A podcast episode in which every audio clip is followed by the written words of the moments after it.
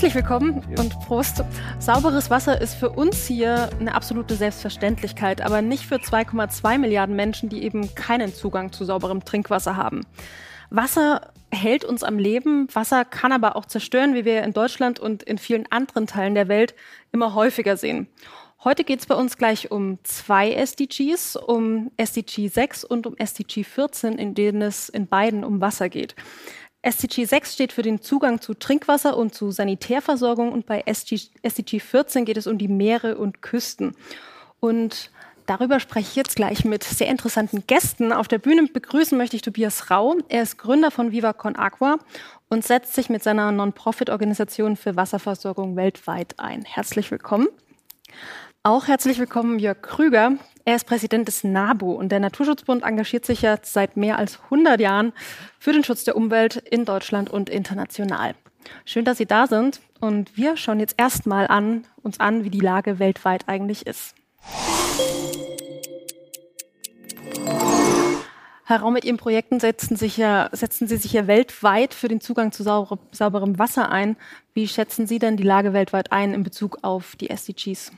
Ja, Sie haben es gerade gesagt, 2,2 Milliarden Menschen haben keinen gesicherten Zugang zu sauberem Trinkwasser und davon 580 Millionen keinen äh, Zugang zu überhaupt einer Trinkwasserinfrastruktur. Dazu noch 4,2 Milliarden Menschen keinen Zugang zu sanitären Anlagen. Das ähm, sind natürlich richtig, richtig viele Leute. Und wir als äh, Viva Agua haben uns zum Ziel gesetzt, diesen Zustand zu verbessern. Viva Con Agua ist ein Netzwerk aus Menschen und Organisationen, die sich eben zum Ziel gesetzt haben, mit der Vision, alle für Wasser, Wasser für alle, diesen Zustand zu verbessern. Ähm, ja, will heißen, in einer optimalen Viva Con Aqua Welt haben alle Menschen den Zugang zu sauberem Trinkwasser und maximal viele Leute engagieren sich äh, für, diese, für dieses Thema. Ich würde jetzt gerne an dieser Stelle noch Nevin Subotic zuschalten. Er ist bekannt als engagierter Fußballspieler und engagiert sich vor allem auch mit seiner Nevin Subotic Stiftung für den Zugang zu sauberem Trinkwasser. Hallo, schön, dass Sie dabei sind. Hallo, freut mich sehr. Vielen Dank. Welche Ziele verfolgen Sie denn gerade mit Ihrem Projekt 100% Wash? Ähm, ähnlich wie äh, Tobias hat das schon wundervoll ausgeführt. Äh, wir haben ähnliche Organisationen und auch für uns gilt, dass wir den Zugang zu sauberem Wasser, ein lebenswichtiges Menschenrecht, äh, realisieren möchten.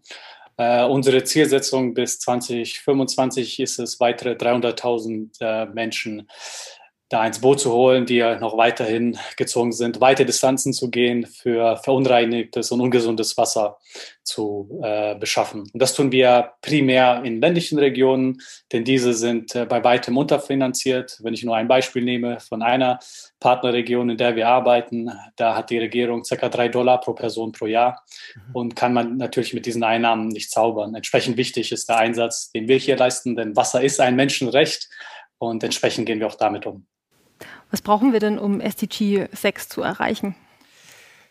Ähm, ich glaube, Geld hilft, hm. Spenden auf jeden Fall, ähm, zivilgesellschaftliches Engagement und ähm, politische Rahmenbedingungen. Also ich glaube, das ist ein Konglomerat oder ein Zusammenspiel aus verschiedenen äh, Faktoren. Wenn wir jetzt zum Beispiel bei uns hier im äh, globalen Norden schauen, was können die Menschen tun, abgesehen von eben Projekte unterstützen, ist zum Beispiel ganz groß das Thema virtuelles Wasser für mich oder für uns auch ein Riesenthema. Einfach welches Wasser steckt in, in den Produkten, die wir konsumieren. Die sind zum Teil extrem veredelt. Ein Kilo Rindfleisch, da stecken über 15.000 Liter Wasser drin. Und äh, von daher glaube ich, dass wir als ähm, ja, globaler Norden, die wir auch die reichen Länder sind, schon an unserem Konsumverhalten schrauben müssen oder das zumindest auch in die Öffentlichkeit tragen, ja, um da Schritte in die richtige Richtung zu gehen. Weil klar ist es immer ein Thema, Wasser zu sparen, beim Duschen das Wasser auszumachen. Das macht den Kohl am Ende des Tages, aber hier zum Beispiel in Deutschland nicht fett. Die Wasserwerke spülen sogar die Rohre, wenn zu wenig durchfließt. Von daher eher nachhaltig Konsum, eher schauen, wie viel Wasser steckt in den äh, Produkten, die ich konsumiere mhm. und dann regional und saisonal kaufen zum Beispiel. Herr Krüger, Sie haben jetzt auch schon genickt die ganze Zeit. Ja. Was würden Sie denn sagen, was kann jeder Einzelne noch tun? Naja, das eine ist tatsächlich dieser Fußabdruck, den man hinterlässt bei seinem Konsum. Ich sag mal, so eine Wassermelone, da sieht man ja schon quasi das importierte Wasser an, mhm. das wir aus warmen, oft wasserknappen äh, Regionen holen. Das ist etwas, was jeder Einzelne tun kann, was aber natürlich auch die Firmen äh, im Rahmen ihrer Lieferkettenpolitik im Blick behalten müssen. Und was wir wenn wir uns das SDG 6 anschauen, im Blick behalten müssen, ist eben, dass wir nicht nur, wenn wir sagen Zugang zu sauberem Wasser, da geht es nicht nur um die Wasserversorgung, es geht auch um das Wasserdargebot. Wie lange haben wir in einer Region noch Wasser? Es gibt ja die Zahlen, dass eben mit steigender Weltbevölkerung, steigender Landwirtschaft, steigendem Klimawandel wir in 2030 40 Prozent der Weltbevölkerung haben, die immer wieder Wasserknappheit haben wird, weil das Wasser entweder gar nicht mehr da ist oder weil es belastet und verschmutzt ist. Und da sind wir natürlich mit unseren Projekten auch immer wieder dran, dass wir sagen, wir richten zum Beispiel ein Biosphärenreservat ein, da geht es um Wasserversorgung und Zugang, aber es geht auch darum, den See beispielsweise sauber zu halten und reinzuhalten, trotz der umgebenden Produktion, die bisher da sehr stark äh, eutrophierend oder vergiftend reinwirkt. Mhm. Und das sind dann wieder Dinge, wo wir eben auch ähnlich wie Sie Spenden brauchen, wo natürlich auch die öffentliche Hand gefordert ist, die Regierungszusammenarbeit bei der Entwicklungshilfe, aber eben auch die Frage, wer kauft diese Produkte, die da produziert werden an so einem See wie Lake Tana, äh, wo es beispielsweise um Blumenproduktion oder wie auch an vielen kenianischen Seen um Blumenproduktion für ja. den europäischen Markt geht. Herr Krüger, wir reden ja gleich noch ausführlich zum Thema Leben unter Wasser. Wieso ist der Naturschutz denn auch beim Thema sauberes Wasser so besonders wichtig? Naja, ich meine, am Ende ist es so, dass sauberes Wasser untrennbar mit Ökosystemen, die funktionieren, verbunden sind.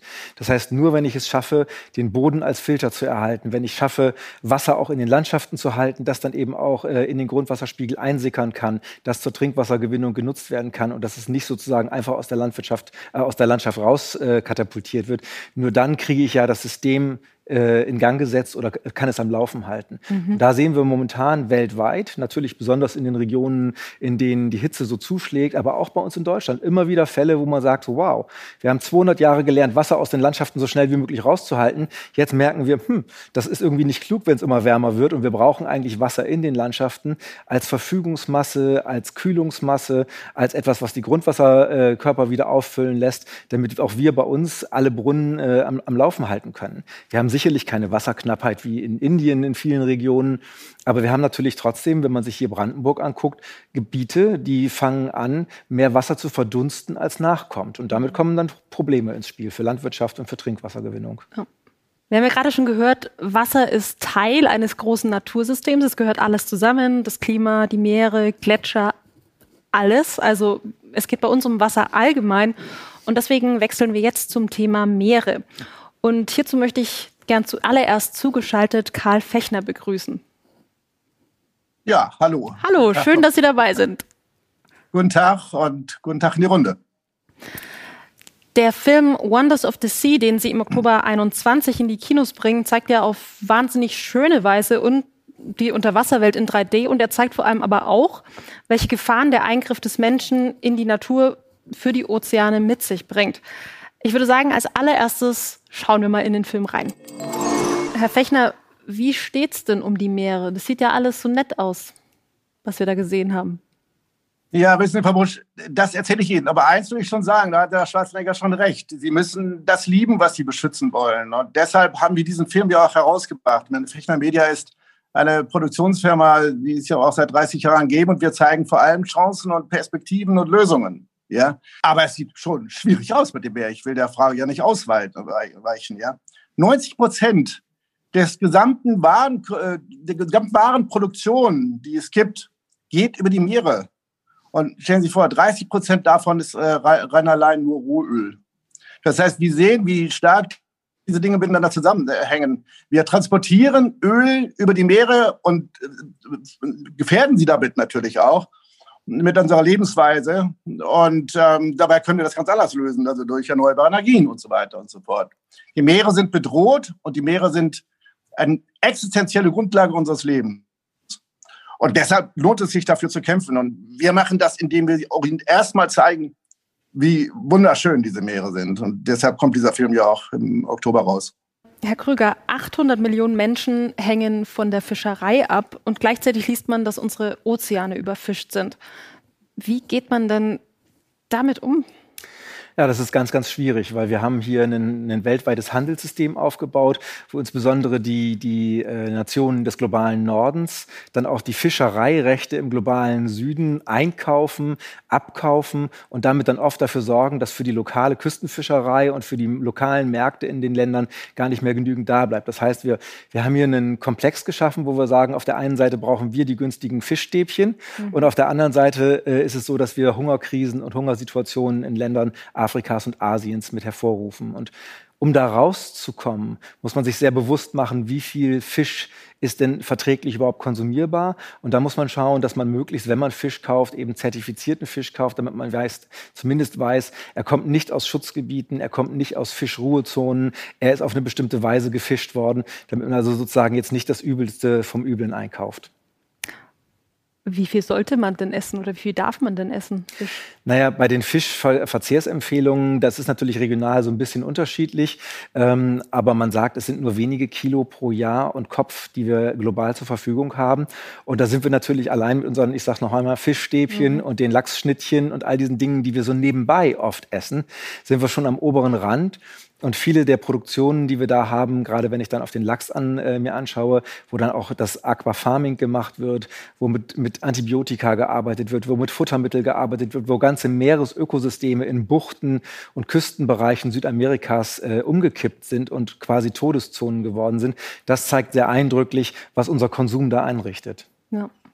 Ich meine, Sie haben es ja gerade gesagt, ähm, das globale Wirtschaftssystem ist ausgelegt auf Ausbeutung. Und ich glaube tatsächlich, wenn wir hier von den 17 Nachhaltigkeitszielen sprechen, die ja alle miteinander zusammenhängen, ich glaube, dann braucht es nicht weniger als wirklich eine Transformation unserer Denk-, Handelsweise, unserer Art und Weise zu konsumieren, zu wirtschaften, äh, zu reisen, vor allem ist da der globale Norden gefragt, ähm, weil wir nicht nur zum einen die letzten Jahrzehnte oder gar Jahrhunderte da ähm, mehr entnommen haben, sondern auch, weil wir vielleicht äh, ja da am, aktuell noch äh, am längeren Hebel sitzen und äh, wie Sie es gerade schön gesagt haben, da wirklich auch ähm, nach wie vor Raubbau an der Natur mhm. betreiben. Und wenn ich dann ergänzen darf, was sind denn die Instrumente dafür? Weil im Prinzip der Appell ist ja schon mal da, aber was sind die Instrumente? Und ich glaube, was wir uns angucken müssen, ist, wie kriegen wir die Kosten, die wir mit unserem Lebensstil verursachen, in die Preise, die wir bezahlen für die Produkte rein? Weil momentan ist es so, wir verursachen mit unserem Konsum Kosten und die Kosten fallen in anderen Ländern an oder fallen bei anderen Menschen an oder in anderen Wirtschaftsbereichen, fallen also nicht in meinem Portemonnaie an. Wenn ich das aber ändern kann, dann kann ich äh, einen echten Impuls setzen. Wie kriegt man sowas hin? Das wird man natürlich nicht weltweit mal so eben im Handgelenk haben. Aber ein erster Schritt könnte zum Beispiel sein, dass man sagt, wir haben bestimmte Anforderungen an Produkte und an die Nachhaltigkeit von Produkten und alles, was in den europäischen Wirtschaftsraum reinkommt, muss dem genügen und wird äh, entsprechend auch an der, Borde, äh, an, der, an der Grenze aufgepreist, sodass wir ein Preissignal mitsetzen, damit man eben sieht, Fisch ist wertvoll. Mhm. Es ist kein 99 Cent Produkt und es ist knapp. Wir haben ja gerade den Einspieler gesehen. Was würden Sie denn sagen, wie steht es um unsere Meere? Schlecht. Um unsere Meere steht es sehr schlecht, sowohl bei uns vor der Haustür. Nord- und Ostsee sind in einem sehr, sehr schlechten Umweltzustand, als auch global. Die Weltgemeinschaft hat es nicht geschafft, ihre eigenen Ziele zu erreichen, was Schutzgebietseinrichtungen angeht. Wenn dann Schutzgebiete eingerichtet worden sind, dann sind die oft auch nur eine, eine, schöne Zeichnung auf der Karte. Also man findet sie in der Landkarte, aber es ändert sich letztlich nichts an der Bewirtschaftung. Und bei allen Fortschritten, die man da erzielen können möchte, äh, ist es so, dass die Verhandlungsprozesse auf der Ebene der Vereinten Nationen unglaublich zäh mhm. sind, weil es auch immer noch Nationen gibt, die sich da weitgehend verweigern. Das heißt, wir brauchen da deutlich mehr Schub, denn die Bedrohungen, das ist ja angesprochen worden, sind nicht nur die Übernutzung durch die Überfischung, wir haben die Versauerung durch die Erwärmung, wir haben die Klimawandel, äh, der, der, den Klimawandel, der die Korallenriffe tötet, der aber auch die Sauerstoffsättigung in den Meeren verändert. Das heißt also, da rutscht ein ganzes Ökosystem in die Krise, ohne dass wir es wissen, was es bedeutet. Und wenn man sich vergegenwärtigt, wie sehr wir schon an Land merken, was Klimawandel ausrichten kann bei unseren Wäldern, dann möchte man sich mal vorstellen, wenn man sich diese Riesenozeane anguckt, wenn die ökologisch ins Rutschen kommen, was das auch wieder für unsere Landökosysteme und für unser Leben bedeutet, weil plötzlich aus einem kühlenden Ozean ein eventuell aufheizendes Medium wird, das auch noch CO2 freisetzt in Zukunft. Also da müssen wir deutlich weiter vorankommen. Mit dem Blue Action Fund unterstützt das BMZ den Meeresschutz in Entwicklungs- und Und wir schauen jetzt mal in ein Projekt auf Sao Tome und Principe. Gerne noch ein bisschen äh, intensiver auf die Schutzgebiete eingehen. Was muss man denn bei der Ausweisung von Schutzgebieten beachten und wie kriegt man das auch durchgesetzt, dass es halt dann nicht nur auf dem Papier ein Schutzgebiet ist? Naja, also für die Schutzgebietsausweisung kommt es immer darauf an, bin ich in meinen eigenen Hoheitsgewässern, da kann ich das noch einigermaßen einfach machen. Und dann gibt es so die unterschiedlichen Nutzungszonen, diese ausschließlichen Wirtschaftszonen, wo zum Beispiel Deutschland in der Nordsee Schutzgebiete ausgewiesen hat, aber nicht die Fischerei rausschmeißen kann, mhm. weil das wieder dann nur über die Europäische Union geht und ich glaube auch Island darf noch mitreden. Und das sind alles Nationen, die fischen möchten in unseren äh, Schutzgebieten. Und das sind also jetzt mehrjährige Prozesse, wo es erst Managementpläne gibt, die erarbeitet werden und wo dann Schritt für Schritt versucht, was umzusetzen. Ein großes Problem ist ja sicher auch Plastik. Mhm. Können Sie da noch ein bisschen mehr zu erzählen? Wir, wir, haben ja weltweit eine riesen Plastikschwemme. Das, was früher ganz normal in Papier oder in Blättern eingepackt war, wird inzwischen in jedem Land der Welt auch in Plastik verpackt. Und überall da, wo es keine Abfallwirtschaftssysteme gibt, äh, ist das etwas, was dann über die, über die Flüsse oft auch eingespült wird in die Meere. Und wenn man sich mal dann anguckt, was das ist, dann, man das, dann sind das bei uns im Mittelmeer hier in Europa auch schon 40 Prozent einfach Getränkeverpackungen und Einwegverpackungen. Wenn man sich das vor Indonesien anguckt, dann gehört die über die Hälfte des des Mülls, der da so rumschwimmt, gehört äh, oder kommt von Firmen, die globale Akteure sind. Also von Coca-Cola, von Pepsi, von Procter Gamble. Und da sagen wir, wir müssen diese Firmen mit einbinden in die mhm. Lösung. Es kann nicht sein, dass die ihre Produkte sozusagen äh, auf den Märkten verkaufen, Geld verdienen und dann einfach an den Entsorgungssystemen nicht mitwirken und nicht an deren Finanzierung mitwirken, weil wir kriegen das aus den Meeren sonst nicht wieder raus. Und wenn ich noch einen Satz sagen darf, eine zweite Quelle, und das ist das, was bei uns ganz wichtig wird, das sind diese kleinen Plastikteilchen und das sogenannte Mikroplastik.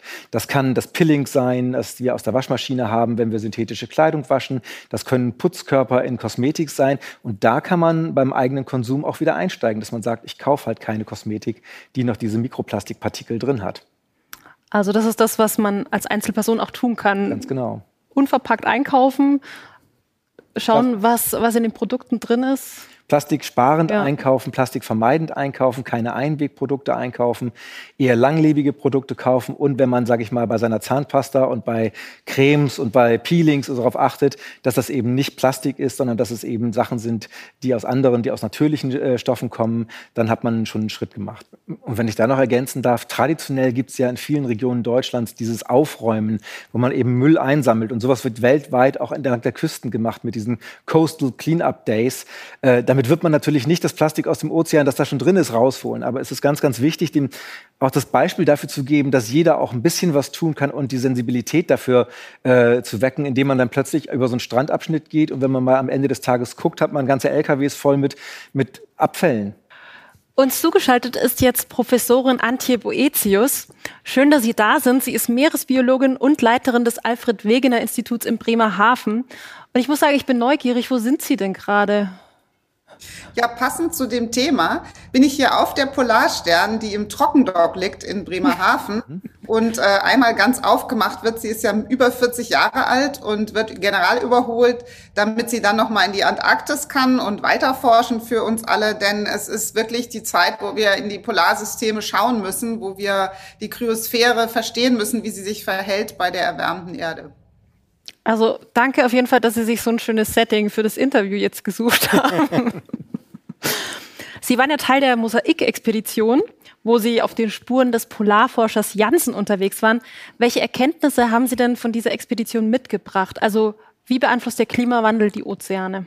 Ja, ich glaube, dass ein ganz wesentlicher Aspekt, der jetzt äh, zurückgekommen ist mit einem großen Datenschatz, ist äh, tatsächlich diese Beobachtung, wie schnell sich die Arktis erwärmt. Im Vergleich zu Fridtjof Nansen, den Sie kurz erwähnt hatten, der mit seinem kleinen Holzschiff und einem Haufen abenteuerlustiger Männer äh, vor über 125 Jahren die erste Driftexpedition gemacht hat, aber viel weiter südlich im Eis stecken geblieben ist, weil da war nämlich noch dickes Eis damals, so weit südlich. Da haben wir von ihm die, die Temperaturen damals und dann haben wir unsere heute. Und die, die winterliche Erwärmung der Arktis ist schon 10 Grad im Durchschnitt.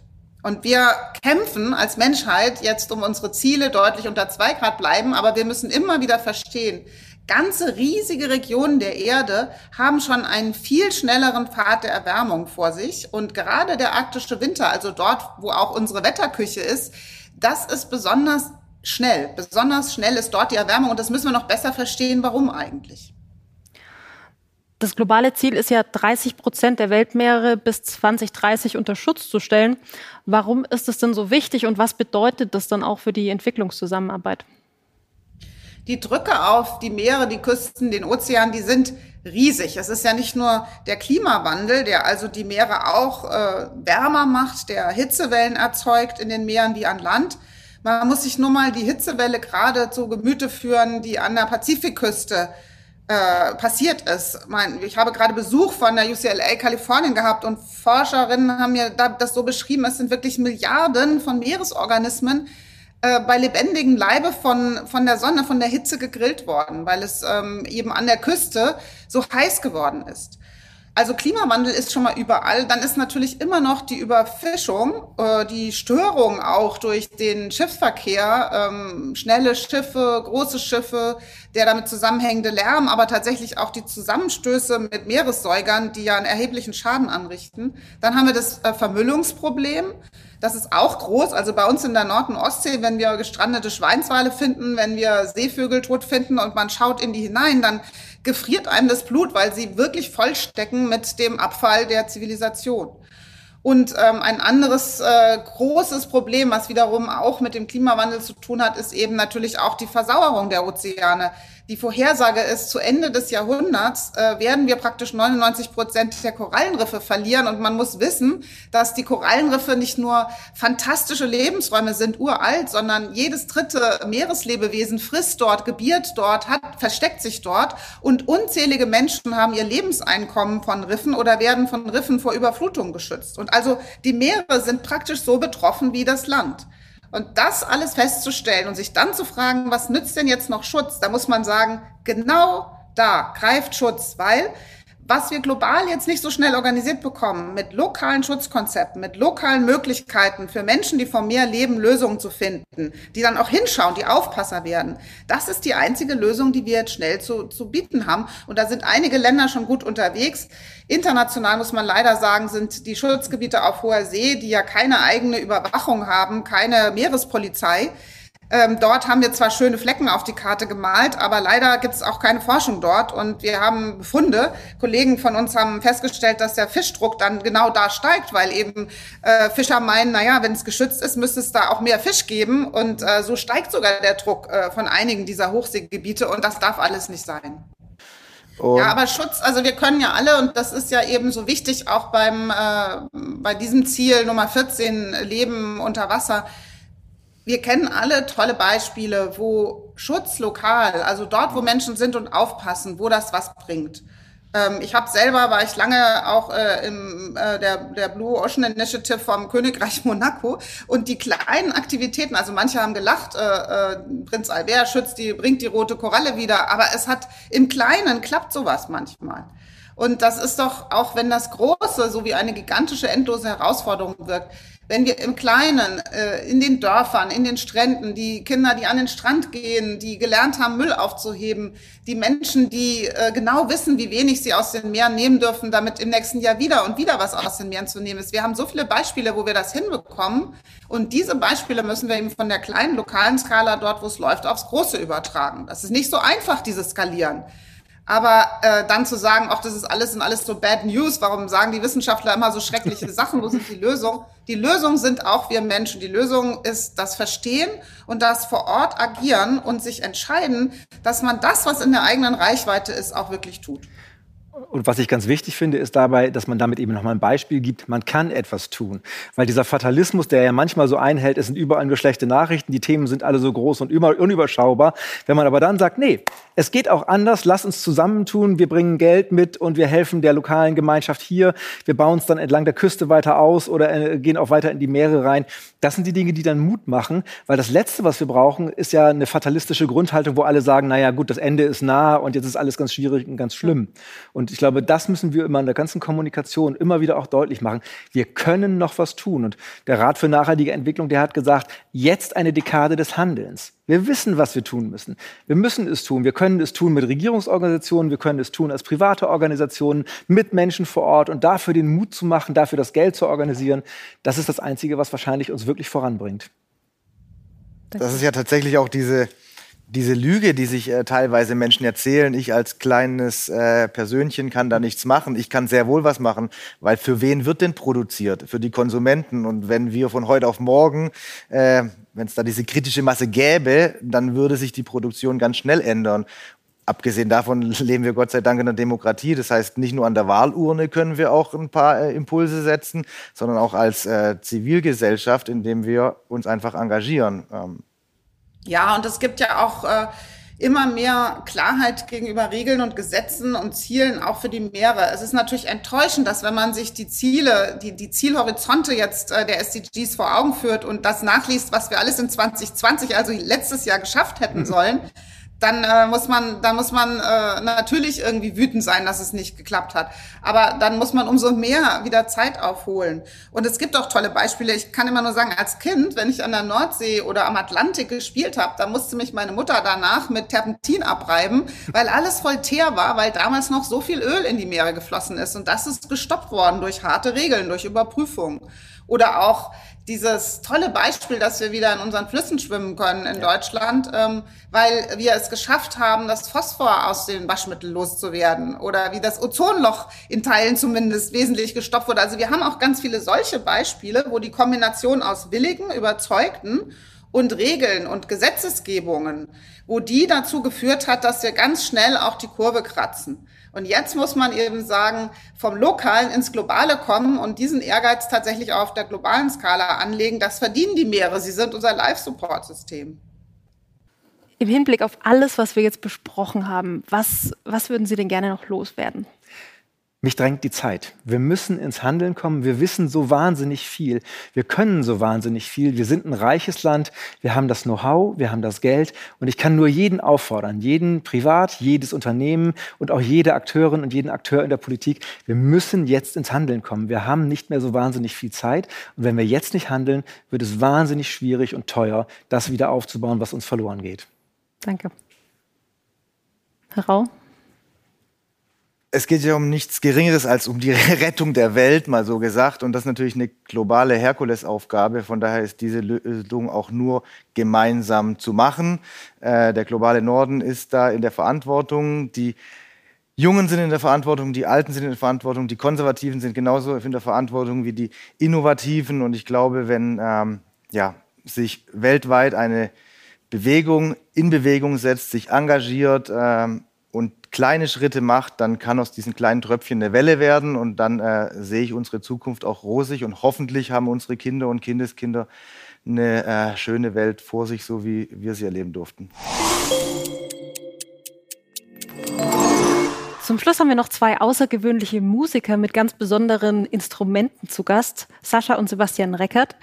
Ich freue mich, dass Sie da sind. Sie haben ja schon mit den Wiener Philharmonikern gespielt, mit den Berliner Philharmonikern und Sie engagieren sich auch sehr stark im Bereich Wasserprojekte. Und wenn ich jetzt noch sage, dass diese Instrumente auch mit Wasser funktionieren, dann passen sie in doppelt und dreifacher Hinsicht ja perfekt zu unseren Themen heute.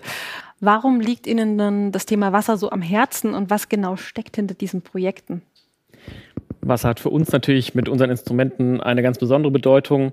Die Instrumente funktionieren nur mit Wasser. Es ist das klassische Prinzip von zu Hause. Ich nehme einen nassen Finger, reibe über Glas und bekomme eben diesen Ton.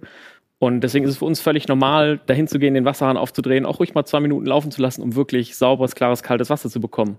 Und es kam dann irgendwann die Erkenntnis, dass das ja nicht überall so ist. Ich kann nicht überall einfach hingehen zu einem Wasserhahn, den aufdrehen und sagen, okay, ich lasse erstmal Wasser laufen, und so haben wir uns überhaupt mit dem Thema erst beschäftigt und dann rausgefunden, wie viele Menschen eigentlich keinen Zugang zu sauberem Wasser haben, wie viele Menschen überhaupt gar keinen Trinkwasserzugang so haben, sondern teilweise kilometerweit dafür laufen müssen.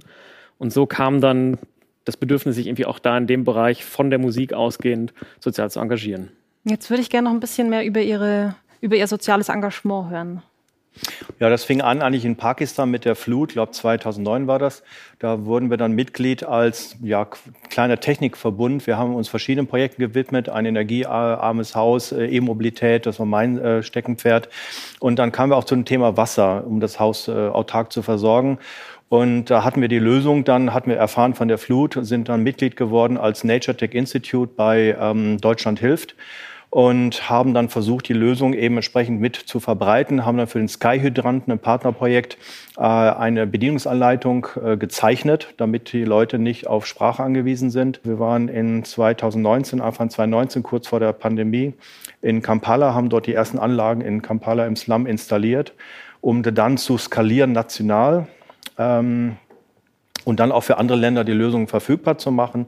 Und da stehen wir halt jetzt, dass wir jetzt sowohl die kleinen Projekte versuchen zu koordinieren, auch mit Playern, die ja hier heute auch anwesend waren, einfach zu vernetzen. Wasser ist einfach das wichtigste Thema, was man anpacken muss. Die meisten Menschen sterben in dieser Welt äh, aufgrund von äh, verseuchtem oder kontaminiertem Wasser oder Krankheiten, die daraus erfolgen. Und deshalb denken wir, das ist das erste Thema, was man auch sehr gut lösbar mit Filtern nämlich weltweit angehen kann.